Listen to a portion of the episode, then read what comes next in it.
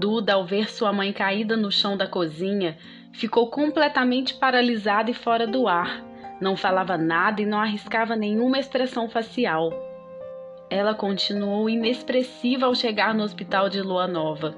Então ela foi levada às pressas para a sala de parto, onde precisou ser sedada devido ao seu estado, e ali foi realizada uma cesariana.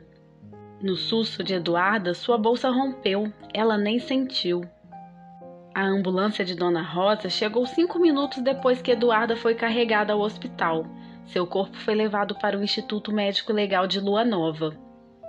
No dia 12 de janeiro de 1966, falecia Dona Rosa e nascia sua neta, sim, uma menina, pequenina ainda devido ao nascimento prematuro. A menininha fez sua estreia no mundo já carregando todas as contradições e ambiguidades do que representa viver. Uma grande tristeza foi tomada em Esmero. Dona Rosa era muito querida. Até o céu ficou mais triste, cinzento e chuvoso. Mel e Alfredo não conseguiam acreditar em tamanha tragédia, parecia um verdadeiro pesadelo. O velório aconteceu na sala da casa da Dona Rosa. Os vizinhos arrumaram tudo, colocaram algumas plantas do jardim como enfeite, também trataram de levar café, chá, alguns biscoitos, bolos e quitutes. Melissa e Alfredo ficaram completamente arrasados. A notícia chegou logo no período da manhã para eles, uma hora após o ocorrido. O seu Antônio, pai de Melissa, que morava próximo à Dona Rosa, na rua de baixo, ao saber do burburinho, foi conferir o ocorrido, que, ao confirmar, seguiu acompanhado da sua companheira Sônia até o sítio Cactus para levar a notícia. O casal, ao saber, tratou de deixar as crianças com o avô e seguir para o hospital, Alfredo deixou Melissa lá, que foi encontrar com Ricardo, e Alfredo voltou para o sítio para cuidar das meninas. Mel preferiu nem ir ao velório, achou por bem ficar com a amiga. Já Alfredo foi um pouco no velório, mas não ficou muito tempo, pois precisava ficar com suas filhas. Helena ainda mamava. Então Melissa e Alfredo combinaram de a cada três horas, enquanto Melissa acompanhasse a amiga, de Alfredo levar Helena no hospital para mamar. E assim foi feito. Alfredo chegava e Melissa amamentava Helena na recepção. Aquela mesma recepção, de azulejos brancos e frios, de silêncio com cheiro de remédio e limpeza ao mesmo tempo. Melissa chorava baixinho enquanto amamentava. Seu consolo eram as mãozinhas de Helena em suas costas, lhe acariciando enquanto mamava. O enterro não pôde esperar pela recuperação de Eduarda. Precisou ser rápido, dado ao estado do corpo que estava ficando muito inchado.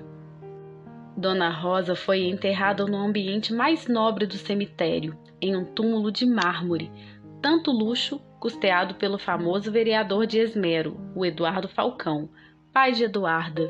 Ele também mandou uma coroa de flores com rosas brancas. E o povo comentava, cidade pequena, não entendiam se a atitude de Eduardo Falcão foi remorso ou alívio, mas a unanimidade dos fofoqueiros e curiosos de plantão é que, em vida, Dona Rosa nunca desfrutou de tanto luxo. A causa da morte foi um infarto fulminante, e a hora do óbito foi entre uma e duas da madrugada do dia 11 para 12 de janeiro, mesmo horário que Eduarda sentiu aquele aroma suave. Após dois dias do enterro da mãe, Duda ainda estava no hospital, sendo sedada a todo tempo. Então, quando não estava dormindo, estava sonolenta, sem percepção do que acontecia ao seu redor. Eduarda, até aquele momento, ainda não tinha contato com a filha, que estava na incubadora. Mãe e filha apenas recebiam a visita de Ricardo e Mel.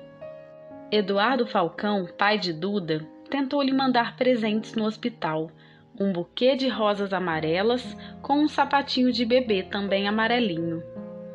Todos rejeitados por Ricardo, que colocou tudo na lixeira. Ricardo disse que ele não foi presente a vida inteira, que tinha certeza que Eduarda não precisaria daqueles presentes. Ricardo se revoltou pela covardia de Eduardo, que não teve nem a coragem de aparecer pessoalmente para entregar os presentes, apenas os mandou através dos seus funcionários, pois Ricardo os jogou na lixeira bem na frente dos tais funcionários, para o recado chegar. No dia 15 de janeiro, Eduardo acordou chamando pela mãe e, no estado de consciência, começou a chorar muito.